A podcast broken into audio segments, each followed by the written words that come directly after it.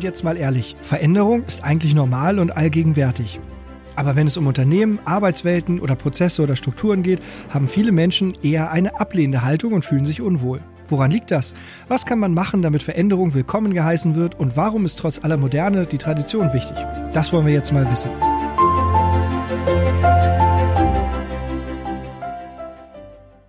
Deshalb sagen wir Moin und herzlich willkommen Maximilian Späte. Moin. Moin Merlin, moin Marc, vielen Dank für die schöne Intro. Ich freue mich sehr, heute bei euch zu sein. Vielen Dank, dass du dir Zeit für unseren Podcast nimmst. Du hast ihn schon vorgestellt, mit uns wieder vor dem Mikro sitzt mein lieber Marc. Moin, mein lieber Marc. Ja, moin zusammen. Und hatten Sie schon mal das Vergnügen, Maximilian Späte kennenzulernen? Wenn nicht, stelle ich ihn mal gerne vor. Der stets freundliche und zuvorkommende, in Kaufmannsjahren aber noch junge Hamburger lebt das Thema Veränderung. Seit knapp anderthalb Jahrzehnten baut er sich als Berater, Abteilungs- und Bereichsleiter sowie auch als Geschäftsführer eine wichtige Expertise auf, um Menschen und Unternehmen beim Thema Transformation effektiv begleiten zu können. Dabei geht es auch darum, Geschichten zu entwickeln und weiterzuerzählen. Etwas, was dabei hilft, ist die Lyrik. Und moderner als guter Sprechgesang, also Rap, geht es ja kaum. Wenn man also jemanden kennenlernen möchte, der mit einem Poesiealbum eher Kanye, Drake oder Shindy verknüpft, ist man bei Maximilian richtig. Irritiert ist man dann schnell, wenn das Äußere und das Auftreten dann nicht dem eigenen Vorurteil über Rap-Fans gerecht wird. Statt Jogginghose und Bauchtasche lernt man einen Gentleman alter Schule kennen. Damit er stets gerüstet ist für die anstrengenden Veränderungen im Leben anderer Menschen, braucht es Sport, Meditation und geistigen Input. Gerne in Form von anregenden Gesprächen und Impulsen aus Büchern und Podcasts. Hier bei uns bekommt er gleich alles. Max, mein Lieber. Perfekt, ja. Ähm, bist du eigentlich zu jung für die Frage East oder West Coast?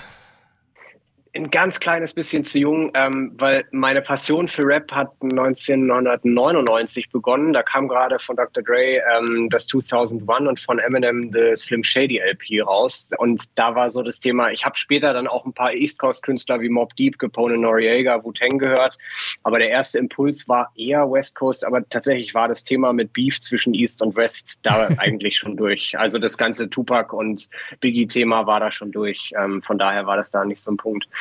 Ähm, es hat sich dann entwickelt, zwei Jahre später habe ich dann so die ersten deutschen Künstler für mich entdeckt, Kuzarash, Bushido, ähm, aber heute sind es halt ganz andere Künstler. Du, du wächst ja auch irgendwie mit äh, der Kunst, die du dann so äh, erlebst. Und heute sind es halt echt äh, andere, die auch andere Themen behandeln. Drake, ähm, Kanye hattest du erwähnt, Shindy, die mich heute begeistern. Also lyrisch, aber auch inhaltlich. Ähm, ist schon was anderes, wenn du selber Vater bist und dann eben in den Inhalten auch hörst, die rappen halt auch über ihre Söhne. Mhm. Ähm, ist das schon nochmal ein anderer Bezug, ja. Ja, was, für, äh, was, was, was übt für dich den Reiz an Rap und Lyrik aus?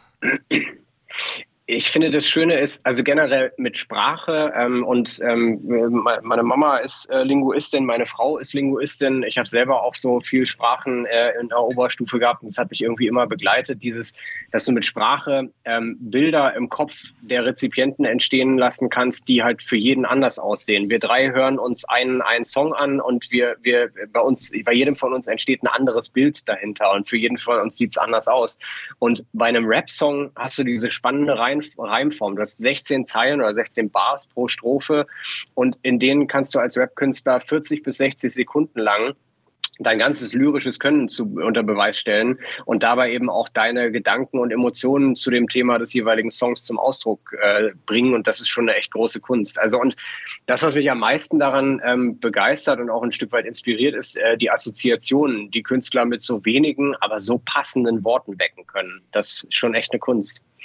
Auf jeden Fall. Und, und oftmals auch, ähm, äh, was ich immer cool finde, wenn die es hinkriegen, den Inhalt mit Humor darzulegen. Also so mit Wortspielen genau. und und und. Ne? Das äh, ist wirklich, genau. wirklich cool. Ähm, Lyrik ja. äh, ist ja für viele oftmals irgendwie ähm, das Buch oder das Gedicht.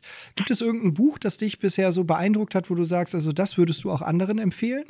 Ähm, das ist weniger Belletristik. Ich glaube, das, was für mich wirklich auch den Lebensweg so ein bisschen geebnet hat. Ähm, ich habe mit 15, also vor 20 Jahren, ähm, How to Win Friends and Influence People von Dale Carnegie in die Hand bekommen. Und das war echt so das, wo ich so dachte, oh wow, ähm, man kann ja, wenn man dran arbeitet, an seiner Persönlichkeit, an, seinem, an seiner Interaktion mit anderen Menschen, ähm, eine schier unendliche Möglichkeit und eine ganz große Welt sich eröffnen. Und das war, hat damals wirklich meine Faszination für dieses Thema Persönlichkeitsentwicklung äh, geweckt, was auch bis heute andauert und auch einen Fokus in dem, was ich tue, ähm, setzt. Ähm, das kann ich immer empfehlen. äh, gerade jungen Menschen, die irgendwie den Einstieg suchen. Da gibt es extrem viel draus zu lernen. Ähm, zwei andere Bücher, die mich sehr beeinflusst haben: The Happiness Advantage von Sean Aker. Das war so mein Einstieg in positive Psychologie. Und Ego is the Enemy von Ryan Holiday. Das war mein Einstieg in den Stoizismus. Und äh, auch die beiden Themen begleiten weiter und sind irgendwie so Fixsterne für mich. Ja, cool. Gute Empfehlung auf jeden Fall. Carnegie, 80 Jahre alt und immer noch höchst aktuell. Also ist auch, finde ich, ähm, äh, für, für Berufseinsteiger oder für, für Führungskräfte, die, die gerade loslegen, ne, ähm, super Le äh, Lektüre, um, um ins Thema reinzukommen. Weil darauf aufbauen passierte nachher so viel, aber das ist eine, eine gute Grundlage. Coole, coole Tipps, auf jeden Fall. Du hast dich gerade suchend umgedreht ja. und ich bin auch der Meinung, dass es hier in deinem Büro steht. Ja, ja, ja, aber Dale Carnegie hat ja auch noch ähm, das gleiche mit Kunden nochmal gemacht. Da beleuchtet ja. er dann auch diese ähm, äh, quasi Produzent-Kundenbeziehung ähm, äh, noch mal ein bisschen mehr. Das stand da irgendwie letzte Woche noch. Ich weiß nicht, wer sich es ausgeliehen hat, aber äh, ja, äh, großartige Bücher gehören auch irgendwie schön. auf jeden Fall in jedes Regal. Ah, das heißt, du hast eine Bibliothek, aus der sich äh, deine Kolleginnen und Kollegen äh, was ausleihen können für Inspirationen. Ja, nee, wir haben im Unternehmen haben wir einen, einen richtigen Bibliotheksraum. Cool. Ähm, da kann man sich also zurückziehen, kann sich also in Sessel hocken ähm, und lesen. Da haben wir irgendwie, also so, ja, also Bücher, die man gelesen haben sollte, ähm, irgendwelche, also von wirklich mhm. Ratgeber bis hin zu wirklich wissenschaftlicher Lektüre.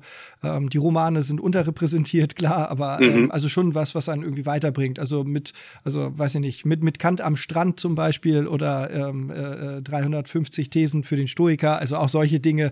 Ja. Ja. Äh, total total gute Dinge, ähm, um einfach mal nochmal ein bisschen anderen Input zu bekommen. Also es hilft halt einfach ja, nicht im, im, Logistikunternehmen 100 Logistikbücher zu haben, sondern du brauchst das halt irgendwie aus allen Bereichen. Ja, ja total, total. Schön. Sehr schöne, sehr schöne Chance, die du deinem, deinem Team da gibst. Cool. Ist ja auch das beste Team, die haben nur das Beste verdient. Sehr gut. Ja, was ist doch, du geht's gut, Marc. Dir geht's gut. Äh, Max, das ist ja auch immer so eine Sache, was treibt einen an, bestimmte Dinge zu machen? Also für mich ist es natürlich klar, die Verantwortung für, fürs Unternehmen. Ähm, was treibt dich im Berufsleben so an? Was sind so die Dinge, die, die, die aus dir den Unternehmer machen, die den, den Berater machen, den, den Change-Begleiter machen? Ich habe mir darüber ähm, vor allem letztes Jahr während der Pandemie ähm, sehr viele Gedanken gemacht, ähm, was ist eigentlich so mein Antrieb und wo soll auch die, die Reise in, in Zukunft hingehen. Und ähm, ich habe dabei gemerkt, ich bezeichne mich selbst, auch wenn das kein fester Begriff ist, als ähm, Transformation Leader, weil mir das Thema Veränderung, aber auf der anderen Seite auch das Thema Führung ähm, extrem wichtig ist. Und was so mein Antrieb, Antrieb dahinter ist, ist, ähm, erfolgreiche Unternehmen und die Menschen, die dieses Unternehmen zu dem machen, was es heute ist, genau dabei zu begleiten und sie auch dazu zu befähigen, positive, vor allem aber auch dauerhafte Veränderungen zu erreichen und äh, sich selbst damit ihre bestmögliche Zukunft zu gestalten. Cool, auf jeden Fall. Was sind so Herausforderungen in deinem Berufsalltag, vor dem du, also für die du dich immer wieder motivieren musst? Weil es ist ja nicht immer alles im Flow. Ja, das, äh, und das ist genau der Punkt. Also ähm, ich würde sagen, die, die unterschiedlichen Verantwortungsbereiche meines Lebens in eine gute Balance zu bringen und ähm, dabei trotzdem meinem sehr, sehr hohen Anspruch an mich selbst gerecht zu werden. Das ist so ähm, das, was die größte Herausforderung Tag für Tag darstellt. Also die Frage, wie kann ich eigentlich nicht nur als Transformation Leader, als ehrbarer Kaufmann Erfüllung finden, sondern auch als Vater, als Ehemann, Freund, Sohn, Enkel. Du hast ja so viele Hüte auf, so viele Verantwortungen in deinem Leben und das in Balance zu bringen, das ist, glaube ich, für, für alle von uns eine, eine große Herausforderung. Aber da, mit der beschäftige ich mich auf jeden Fall sehr viel, wie ich das jeden Tag ein bisschen besser hinbekommen kann. Mhm. Ja, es ist halt schon ein Spannungsfeld zwischen all diesen Rollen zu spielen, ne? weil du oder zu springen, weil du das, was die eine Rolle machen darf und machen muss, ist ja nochmal komplett was anderes. Ne? Also in der Rolle des Vaters bin ich anders als in der Rolle des Kumpels oder des Freundes oder des Vorgesetzten. Ja. So, ne? Das stimmt. Also ja, das find, empfinde ich auch selbst als eine große Herausforderung, dem immer gerecht zu werden. Mhm. Lass uns ein bisschen über die VEK sprechen. Wie lange bist du jetzt schon dabei und wie, wie bist du überhaupt dahin gekommen? Ähm, ich bin jetzt seit bald fünf Jahren äh, an Bord. Ich bin äh, vorher war ich fünf Jahre aktiv bei den Wirtschaftssenioren bei der Handelskammer Hamburg und ähm, daraus ist eine sehr gute Freundschaft mit äh, Daniel Kresin, der ja auch vor ein paar Folgen hier äh, im, zu Gast war, ähm, entstanden. Und ähm, Daniel war ähm, parallel, auch während er noch aktiv war bei den WJ, ähm, auch in der VEK und hat mich da einfach sehr schnell auch damit begeistert, dass er gesagt hat, hey, das ist ein wertebasiertes Netzwerk. Ähm, das ist aber ein bisschen diverser aufgestellt, als es bei den WJ der Fall ist, weil es eben auch Menschen über 40 sind. Bei den WJ in Hamburg bist du ja mit 40 automatisch raus. Mhm. Ähm, und äh, da war es eher so, dass wir gemerkt haben, okay, das könnte ganz gut passen. Dann habe ich ihn und auch den äh, ebenso engagierten Nils Pirk angesprochen, ob sie für mich bürgen würden. Ja, und jetzt seit äh, knapp fünf Jahren stolz ein Teil der Versammlung eines Ehrbahnkaufmanns zu Hamburg zu sein. Wie nimmst du die Versammlung heute wahr? Ähm, wirklich in Veränderung, was ja auch so ein bisschen das Überthema heute ist. Aber ich würde sogar eher sagen, ähm, schon fast in Evolution, weil wir machen mit den Ausschüssen, mit VEK Social, mit genau diesem Podcast aktuell echte Quantensprünge, ähm, um eben auch unser wertebasiertes Netzwerk fit für die Zukunft zu machen und auch für nachfolgende Generationen ähm, weiterhin attraktiv zu halten. Und machst du auch was aktiv im Ausschuss? Ähm, ja, äh, und spannenderweise, ich bin im gleichen äh, Ausschuss gelandet, äh, in dem ich vorher die fünf Jahre bei den WJ war. Das ist der Ausschuss Unternehmertum. Ähm, heute ist der Fokus aber nochmal ein anderer, weil wir ähm, heute uns eher mit Projekten zur Nachfolge als zur Gründung von Unternehmen beschäftigen. Ähm, und das ist extrem spannend, eine sehr engagierte Truppe, die wir da haben. Wir waren gerade letzte Woche ähm, zusammen und haben uns äh, in, einem, in einem Squad oder einer Taskforce getroffen, also ein kleiner Teil des Ausschusses und haben uns mal die User Journey unserer Zielgruppe für das Projekt Nachfolgekompass angeschaut und haben da tolle Erkenntnisse gewonnen, äh, konkrete Maßnahmenpläne. Es könnte in Richtung des Podcasts gehen. Also äh, seid gespannt, was das angeht. Also es ist echt ein, ein ganz spannendes äh, Umfeld und auch schön, dass die Ausschussarbeit jetzt so zum Tragen kommt und damit eben dieses Ehrenamt auch so mit Leben gefüllt wird und du eben auch sagen kannst, es ist halt nicht nur eine Mitgliedschaft und, und eine Veranstaltung am Jahresende, am 31.12., sondern wirklich ein aktives Ehrenamt. Das äh, war mir immer sehr wichtig. Ja, das haben wir, haben wir, haben wir ein, ein, Euro, nee. ein Euro in die Keyword-Kasse geworfen. Nein, also Jahresschlussversammlung bedeutet, dass hier ein Schnaps getrunken werden muss.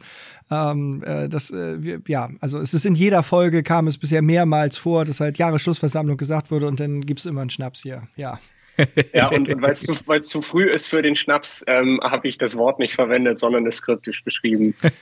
naja, alles gut. Äh, es gibt kein zu früh dafür. Das, ich, das sind die Regeln. Ich, ich finde es ja spannend, ja. Du, du sagtest, ähm, dass es nicht nur die Unternehmergründung gibt, sondern natürlich auch die die Unterstützung für bestehende Unternehmen. Das ist eigentlich ein, ein sehr spannendes Thema, weil Gründungs Helfer gibt es viele und Organisationen, die sich auf Gründung basieren oder auf, auf Gründung fokussieren. Ich, ich finde es auch wichtig, dass man ähm, da von der anderen Seite denkt und sagt, ja gut, Gründen ist gut, aber man muss auch sehen, dass die Dinge am Laufen bleiben und dann weiterhin erfolgreich sein können. Ja, und ich glaube, wir, wir, äh, wir bespielen ja eher die beiden Enden. Die Gründung auf der einen Seite und dann die Nachfolgeregelung. Wie gibst du äh, dein, dein, äh, ja, dein, dein Erbe, dein Legacy in, in, äh, in die richtigen Hände? Mhm. Ähm, wenn du selber sagst, jetzt ist für mich der Punkt gekommen, ähm, dass ich mich anderen Themen widmen möchte, wie dem Ruhestand. Ähm, und ich glaube, die Zeit dazwischen zu bespielen wäre grundsätzlich eine Möglichkeit, aber wir haben uns erstmal diese beiden äh, Pole ausgesucht. Und es ist tatsächlich, und es war gerade bei dem User Journey äh, Mapping sehr spannend zu sehen, an welchem Punkt in so einer User Journey ist eigentlich das, was wir anbieten, zum Beispiel mit einem Nachfolgekompass relevant, weil ähm, am Ende des Tages, wir machen das ja aus dem Ehrenamt heraus. Das heißt, es ist unentgeltlich und wir machen es auch weil wir sagen, wir haben Erfahrungen darin, die wir weitergeben möchten, beziehungsweise wir wollen Menschen, die es beschäftigt und Menschen, die damit Erfahrungen haben, miteinander vernetzen, auch innerhalb der VEK in erster Linie. Und das ist nochmal was anderes, wenn du eben keinerlei monetäres Interesse dahinter hast, sondern das echt nur aus dem Ehrenamt für die Sache, weil, weil du sagst, es ist dir wichtig, ähm, das voranzubringen. Das finde ich einfach sehr, sehr ja, begeisternd in der Ausschussarbeit vom Unternehmertum. Ja, absolut verständlich. Du hast eben schon die Jahresabschlussveranstaltung angeteasert. Auf welchen Events bist du sonst noch so? Ähm, also bei den Ausschusssitzungen versuche ich es äh, immer dabei zu sein und generell bei den ganzen ähm, Präsenzveranstaltungen, die wir haben, ist natürlich immer die Frage, wie ist es mit Projekten und auch mit der Familie vereinbar. Aber generell, ich würde immer die Präsenzveranstaltungen dem Digitalen vorziehen. Und ja, ich bin in der Digitalberatung, aber ich mag einfach die, die Möglichkeit, ähm, in einem, in einem Rahmen, wo sich Dinge spontan und intuitiv ergeben, ähm, sie umzusetzen. Weil wenn wir eine Präsenzveranstaltung haben, gibt es immer im Anschluss einen Klönschnack, ähm, wo es auch nochmal so, ein, so ein Kömen gibt dazu. Und mhm. äh, du hast halt die Chance, äh, Menschen und ihre spannenden Geschichten dann auch kennenzulernen. Das funktioniert zwar auch digital, aber es ist eben nicht so intuitiv, wenn es live ist. Das heißt, äh, gerade bei den Präsenzveranstaltungen versuche ich immer dabei zu sein und neue Menschen kennenzulernen aus der VEK, weil wir sind ja sehr viele. Ja, das stimmt. Über 1200 Mitglieder. So ist es. Ähm, was sind aus deiner Sicht schon. momentan die, die dringendsten Themen für die VEK im nächsten Jahr? Ähm, sowas, in, was die zukunftsgerichtete Perspektive angeht, ähm, vor allem die Aktivierung unserer bestehenden Mitglieder, eben weil es so viele sind, sich in den Ausschüssen zu engagieren, aber vor allem auch die inspirierenden Angebote der VEK, wie zum Beispiel diesen Podcast, unsere Veranstaltungen einfach verstärkt wahrzunehmen und sich eben von dieser einen Veranstaltung am 31.12. loszulösen, zu sagen, VEK ist noch viel mehr. Ähm, und ich glaube, was sehr, sehr wichtig für uns ist, um, um uns auch einfach ähm, im wahrsten Sinne des Wortes diverser aufzustellen, ich glaube, wir müssen mehr ehrbare Kauffrauen für uns begeistern. Ich hatte das große Glück, dass ich ähm, eine gute Freundin, äh, Judith Michel-Ersam, gerade für uns gewinnen konnte, die sich jetzt auch im Ausschuss äh, engagiert im Unternehmertum. Und das ist so schön zu sehen, was für eine andere Perspektive du reinbekommst, wenn es eben nicht so ein Testosteron geladener Haufen ist. Ähm, das, das gibt eine ganz andere Stimmung damit rein.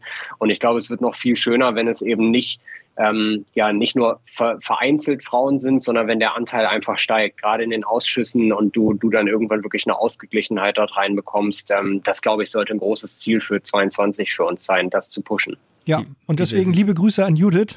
Diversität haben wir in dem Zusammenhang schon öfter gehört, ne? Ja, ja, ist es ja auch. Also am Ende muss man das ja sagen, wenn da irgendwie äh, noch nicht mal ein Drittel der Mitglieder ähm, äh, mhm. Frauen sind, dann ist es eine Unterrepräsentanz und da muss sich auch was tun, auf jeden Fall. Anstelle von Werbung präsentieren wir Ihnen in unseren Sendungen immer tolle gemeinnützige Einrichtungen aus unserer Stadt.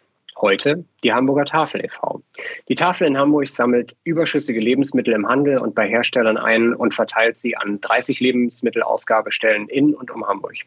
Eine Idee, von der alle Beteiligten profitieren. Lebensmittelhändler und Hersteller übernehmen soziale Verantwortung und Bedürftige erhalten für wenig Geld oder sogar kostenlos qualitativ hochwertige Nahrungsmittel sowie Motivation für die Zukunft. Ganz nebenbei reduziert sich der anfallende Müll zugunsten der Umwelt und wertvolle Ressourcen werden geschont.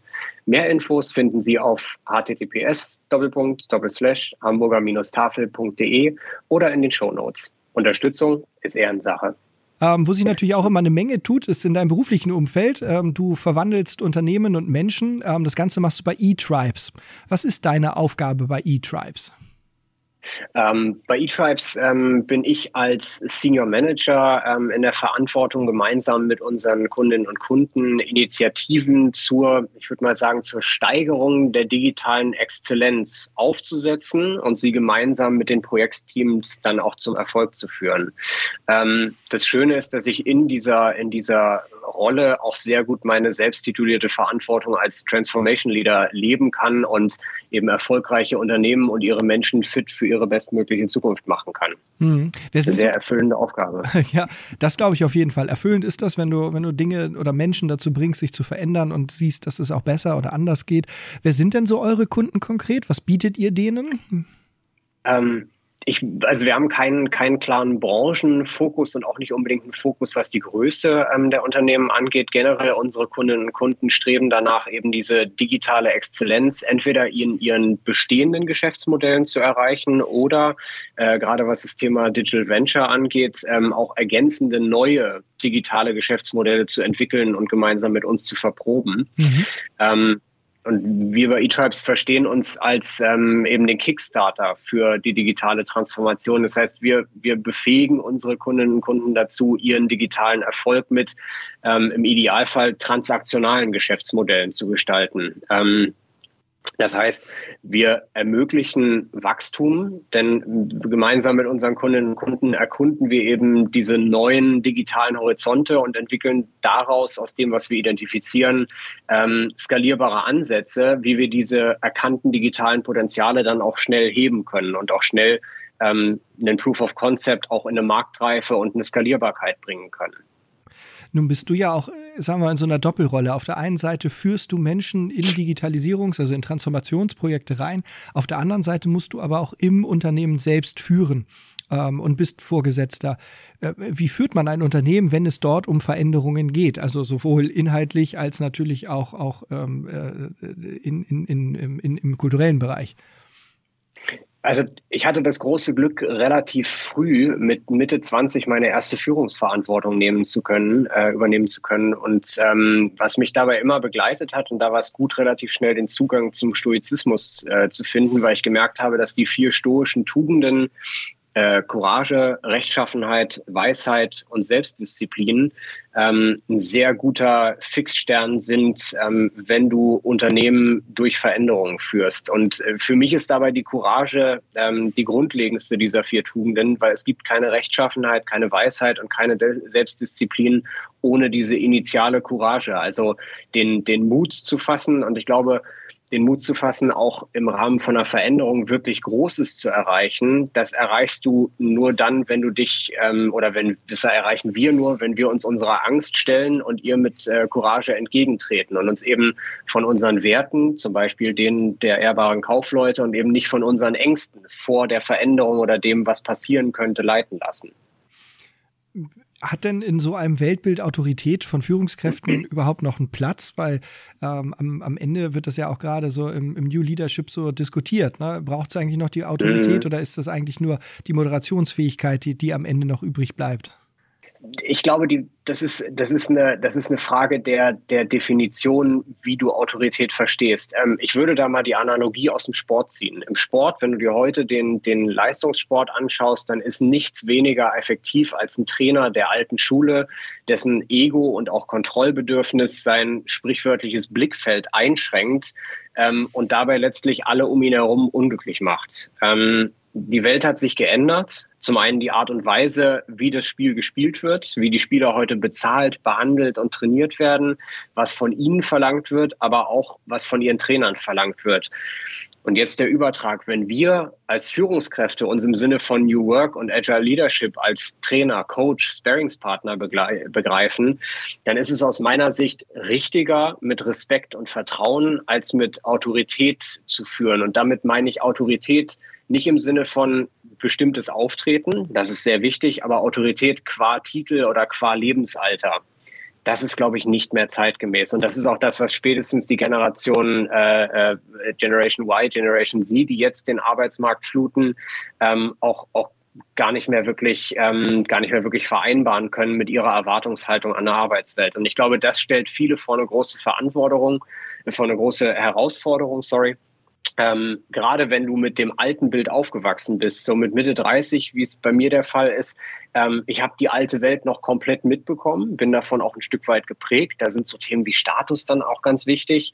Und da musst du dich auch selber immer wieder hinterfragen, wie viel, also wie viel Autorität lebst du hier gerade in einer Situation, in der eigentlich ähm, Vertrauen und Respekt dich viel weiterbringen würden. Ego is the enemy. ja, ähm, nun seid ihr ja nicht alleine unterwegs, sondern ihr habt ja auch noch eine ganze Menge Mitbewerber in eurer Branche. Ähm, was sind ja. so die großen Herausforderungen vielleicht erstmal in der Branche und was macht ihr eigentlich besser oder anders als eure Mitbewerber? Also die größte Herausforderung, und das erlebe ich auch immer in unseren Projekten, wenn, wenn du da startest und gerade wenn du ein längerfristiges Projekt hast, ähm, das Image der, der Beratung, der Unternehmensberatung mit diesen Kohorten geschniegelter Besserwisser, die Patentlösungen mitbringen. Und das ist es, also, weil wir lachen drüber, weil das ist das Bild von Unternehmensberatung. Ähm, und das führt immer wieder zu einer für uns als E-Tribes falschen Erwartungshaltung in unseren Projekten, ähm, die, bei der wir initial immer sehr, sehr viel Überzeugungsarbeit von unserem agilen Ansatz ähm, leisten müssen und damit letzten Endes auch Zeit für produk produktive Kollaboration uns selber rauben. Das heißt, wir versuchen bei eTribes mit einem besseren Beispiel voranzugehen und auch ein neues Image zu, zu prägen. Und ja, dazu gehört eben auch, dass wir relativ selten im dunklen Anzug äh, und, und weißen Hemd äh, aufschlagen. Es muss nicht immer das Hoodie und das Spacecap sein, aber definitiv ähm, haben wir auch ein anderes Auftreten. Das ist zum Beispiel auch sowas, das bei uns ähm, intern das Du ganz üblich ist und wir auch in Projekten sehr schnell ähm, in der Zusammenarbeit so gute respektvolle und vertrauensvolle Basis finden, ähm, dass wir, dass wir auch schnell aus, aus der, aus der Förmlichkeit rauskommen, weil wir merken, hey, wir wollen hier Themen zusammen vorantreiben. Äh, und, und das gelingt uns ähm, immer sehr schnell, aber initial ist es häufig so, dass wir erstmal so einen so einen Roadblock überwinden müssen, der einfach sagt, nee, jetzt kommen die Berater, super, was soll das denn jetzt werden? Wer glaubt, dass Unternehmensberater Unternehmen beraten, der glaubt auch, dass Zitronenfalter Zitronen falten, habe ich mal gehört. Ja. Und daran arbeiten wir, das zu verändern. Ähm, ja, und du hast gefragt, was wir besser machen oder anders als unsere ähm, Mitbewerber. Ähm, ich glaube, was uns vor allem ausmacht, ist, dass wir eben diesen ähm, aus, aus dem agilen Mindset kommenden kollaborativen Ansatz fahren. Das heißt, wir entwickeln gemeinsam mit unseren Kundinnen und Kunden wirklich umsetzbare Lösungen, die sie zukunftsfähig machen. Und diese Lösungen kommen halt nicht aus einer theoretischen Schublade, sondern die entstehen natürlich durch einen Impuls, einen methodischen und inhaltlichen Impuls von uns, wo wir auch Benchmarks aus der Branche oder auch aus anderen Branchen mit einbringen. Aber es entsteht immer daraus iterativ, das heißt in einzelnen Schritten ähm, ein, eine, eine Lösung, die zum einen die DNA unserer Kundinnen und Kunden berücksichtigt, also ihre Produkte, Services, ihre Werte, ganz wichtig, und das mit unseren praxiserprobten Erfahrungen aus der digitalen Transformation zusammenbringen. Und ich glaube, das machen so, wie wir es machen und auch so wirklich, wenn du am Ende auch sagst, das ist eine End-to-End-Beratung, wirklich vom, vom initialen Punkt, was ist die Idee, bis zum letztlichen, wir launchen ein neues Produkt oder einen, einen neuen Service oder eine neue Herangehensweise. Das begleiten wir wirklich von Anfang bis Ende. Und ich glaube, das machen nicht viele so, zumindest nicht so gut wie wir. Ja, nein, das ist aber auch oftmals so ein, so ein, so ein Nachteil bei Beratungen. Ich habe ja viele Jahre bei der Lufthansa gearbeitet und da hatten wir ja auch immer mal mhm. wieder ähm, die McKinseys, Deloittes und wie sie alle heißen ähm, da. Und ja, ja diese, also wir haben es immer die nass gekämmten genannt, aber das ist das, dieses gestriegelte. Ähm, ja. und, und es war halt auch immer das Problem, dass da also mit viel Furore irgendwas angestoßen wurde, aber es fehlte letztendlich ähm, genau diese Verknüpfung, also ähm, es quasi aus, aus, dem, aus dem Unternehmen rauszuheben, dann das zu verbessern, dann es wieder einzuphasen und noch ein Stück mitzubegleiten, um sicher zu sein, dass Veränderungen halt auch ähm, im Laufenden implementiert sind und dass dort halt auch eine nachhaltige Wirkung irgendwie stattfindet. Das fehlte mir immer. Ja. Das waren halt immer, also als ob man irgendwie so einen Prozess anhält, dann da irgendwas dran macht und dann einfach wieder auf Play drückt und, und aber gar nicht guckt, ob die Bänder noch richtig zusammenhalten oder oder oder. Also ja, ja von daher finde ich total cool, wie ihr da rangeht. Vielleicht dazu noch, noch einen Satz ergänzend. Ich glaube, was, was so der Kernpunkt ist, und das ist nicht immer das beste Geschäftsmodell, aber wir versuchen eben wirklich zu enablen. Das heißt, wir teilen sehr viel an methodischem Wissen und geben auch ähm, viel an Vorlagen daraus, mit denen selber weitergearbeitet werden kann. Also tatsächlich ist unser Ziel immer der, immer das, ähm, an einem bestimmten Punkt zu sagen, so und jetzt könnt ihr selber damit loslaufen und jetzt könnt ihr selber damit weitermachen. Wir stehen immer mit Rat und Tat zur Seite, aber ab einem bestimmten Punkt machen wir uns dann auch redundant für das aktuelle Projekt. Wenn wir uns beliebt genug gemacht haben für ein anderes Thema, mit, wo wir mit einer ähnlichen Herangehensweise auch einen Hebel setzen können, super gern. Oder daraus eine Referenz entsteht, auf die andere Kundinnen und Kunden aufmerksam werden, super. Aber dieses Buddy Leasing, wir fräsen uns für so lange wie möglich ins Unternehmen rein. Das ist auch gar nicht wirklich unser Anspruch dahinter. Ja. Hilft nachher auch beim Transformationsthema überhaupt nicht, weil ähm, das ist etwas, was, glaube genau. ich, ganz viele falsch machen. ähm, aber Digitalisierung ist ein Reifeprozess. Das heißt, du musst mit deinen Absolut. Mitarbeitern und mit deinem Unternehmen bestimmte Reifegrade durchstreiten. Die kannst du nicht überspringen, weil das eine baut aus, ja. auf das andere auf. Und da hilft es halt auch nicht, wenn du, wenn du dort nicht irgendwann in die, in die Selbstständigkeit kommst, im Sinne von, wir arbeiten jetzt ähm, äh, kontinuierlich aktiv selbst an unserer unserer weiteren Entwicklung. Aber wenn du immer einen Impuls von außen brauchst, wirst du niemals das digitale, wenn wir das mal so sehen, oder das transformierte Unternehmen sein, was dann sich an, an, an Kontinuität im Wandel irgendwie gewöhnt hat. So. Ja. ja, genau. Was genau. bedeutet der Begriff Digitalisierung denn für dich? Also für mich ist Digitalisierung der Katalysator, der Katalysator dafür, noch schlummernde zukünftige Potenziale zu aktivieren. Und mit diesen Potenzialen ähm, sehe ich vor allem Teams, ähm, die sich weiterentwickeln können. Ich sehe aber auch bestehende und neue Geschäftsmodelle. Es sind interne wie externe Prozesse. Es können aber auch wirklich ganz neue digitale Produkte und Dienstleistungen sein, die dabei entstehen. Also letzten Endes Digitalisierung um der Digitalisierung willen macht wenig Sinn. In vielen Schritten ist Digitalisierung ja auch nur der erste Schritt, zu sagen, äh, ich komme von Pen und Paper auf Einsen und Nullen und will im zweiten Schritt eher das Digitale dann automatisieren, aus welchem Grund auch immer. Aber am Ende ist immer die Frage, was wünscht sich meine Kundin, mein Kunde und wie kann ich das mit einer digitalen Lösung smart anbieten und diesen Wunsch erfüllen oder welche, welche, welche Schmerzen, welchen, welche Pains und Gains davon sprechen wir immer. Wie kann ich das beheben und im Idealfall mit einer digitalen und automatisierten Lösung, aber nicht aus dem Selbstzweck zu sagen, nimm den Menschen aus dem Fokus, weil ich glaube, Digitalisierung und Automatisierung schafft Menschen Freiräume für das, worin sie am besten sind, nämlich mit anderen Menschen zu interagieren. Hm. Ja, Kundennutzen sollte natürlich immer im Vordergrund stehen. Ähm, warum würdest du Bestandsunternehmen dazu raten, sich zu digitalisieren? Wo siehst du da die größten Chancen? Ähm, Digitalisierung als, als dieser Katalysator, ähm, wie eben erwähnt, du, du erkennst ähm, Potenziale, die dir vorher nicht bewusst waren, die geschlummert haben in deinem Unternehmen. Du kannst sie identifizieren, du kannst sie aktivieren.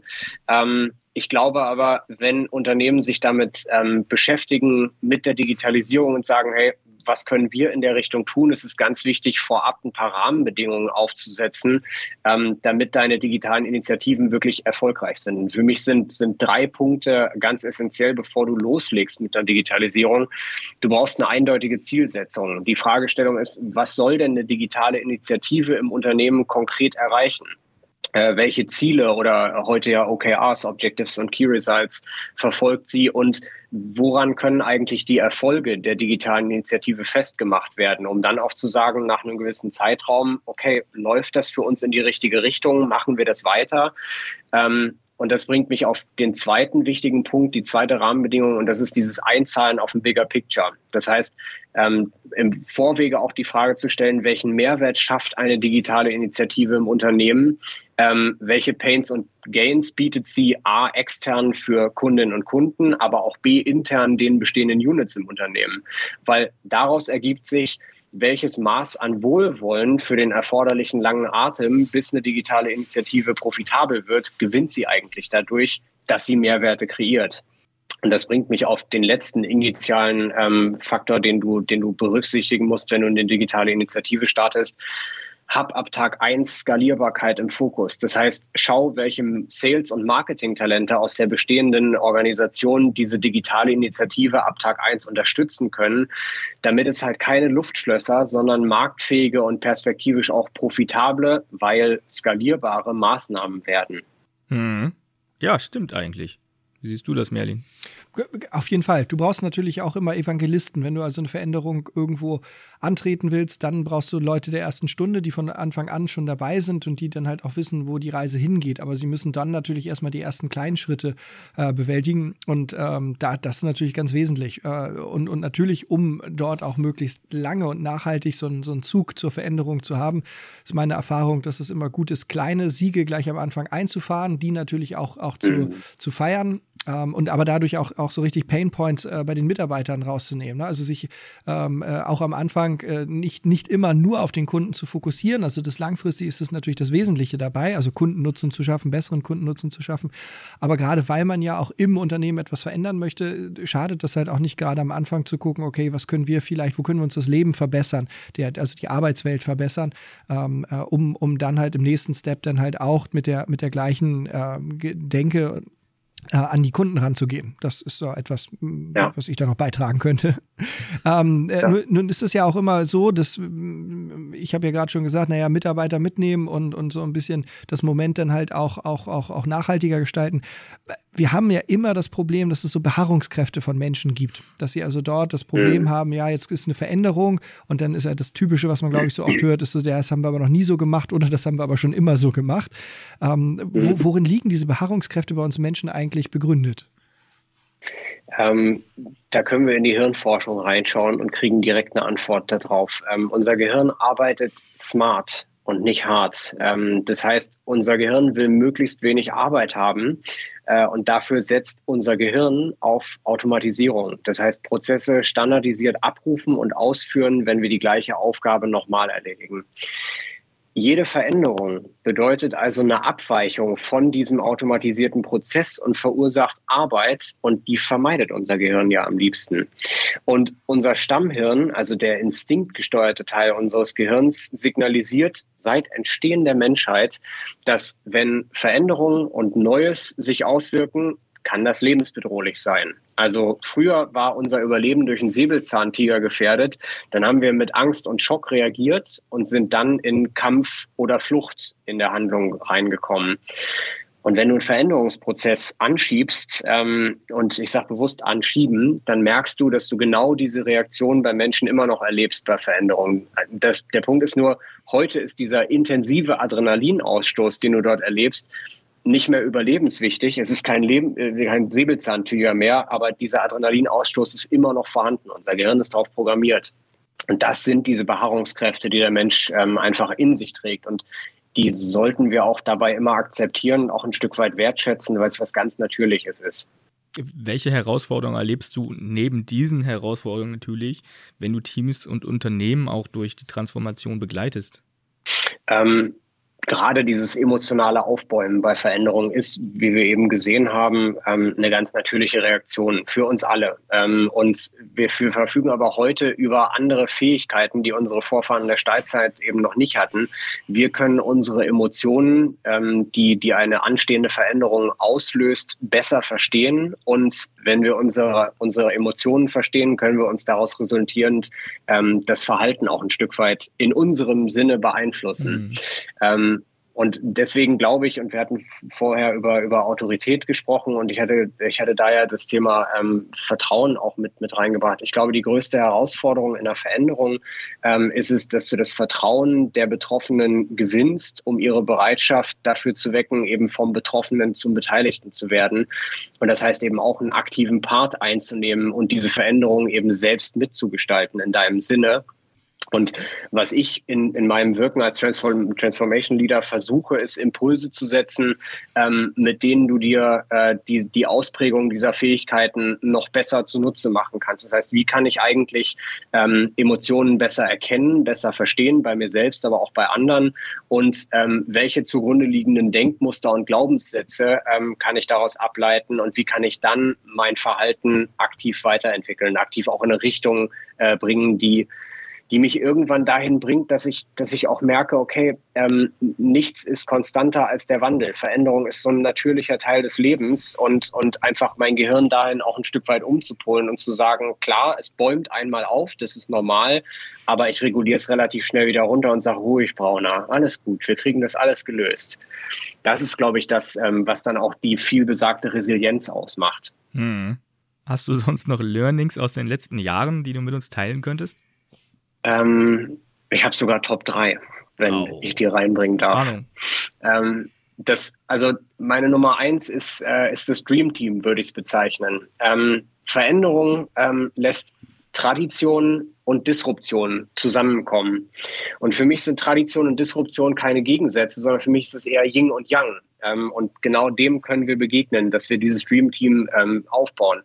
Tradition wahrnehmen und uns genau das bewusst machen und es wertschätzen, was uns bis hierher heute gebracht hat. Ähm, aus der Tradition all das in die Zukunft mitnehmen, was uns auszeichnet und eben auch unseren bleibenden Werten entspricht. Ähm, aber die Disruption auf der anderen Seite als, als ähm, da reingreifenden Part im Sinne von einem Pioniergeist uns zunutze machen, ähm, den ja auch unsere Unternehmensgründerinnen und Gründer hatten und sie in der gleichen Form angetrieben hat.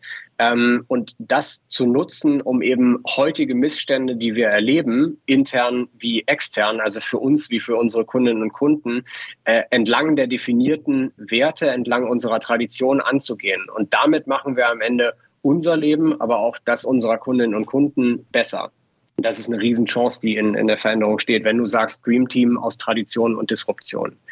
Ähm, das zweite Thema, ich muss es nochmal äh, äh, betonen, das Vertrauen. Ähm, Vertrauen ist die Währung für einen erfolgreichen Veränderungsprozess. Und du brauchst für Vertrauen ein positives Menschenbild. Ähm, was heißt positives Menschenbild? Menschen sind grundsätzlich dazu in der Lage, glaube ich, ähm, sich zu verändern. Und unsere Persönlichkeit ist eben nicht permanent. Ähm, wir brauchen nur den richtigen Impuls, der die bei uns, die bei jedem von uns vorhandene intrinsische Motivation ansteuert, triggert um uns dann aktiv für eine Veränderung zu engagieren. Und ähm, dafür musst du ein gewisses Grundvertrauen initial gewinnen.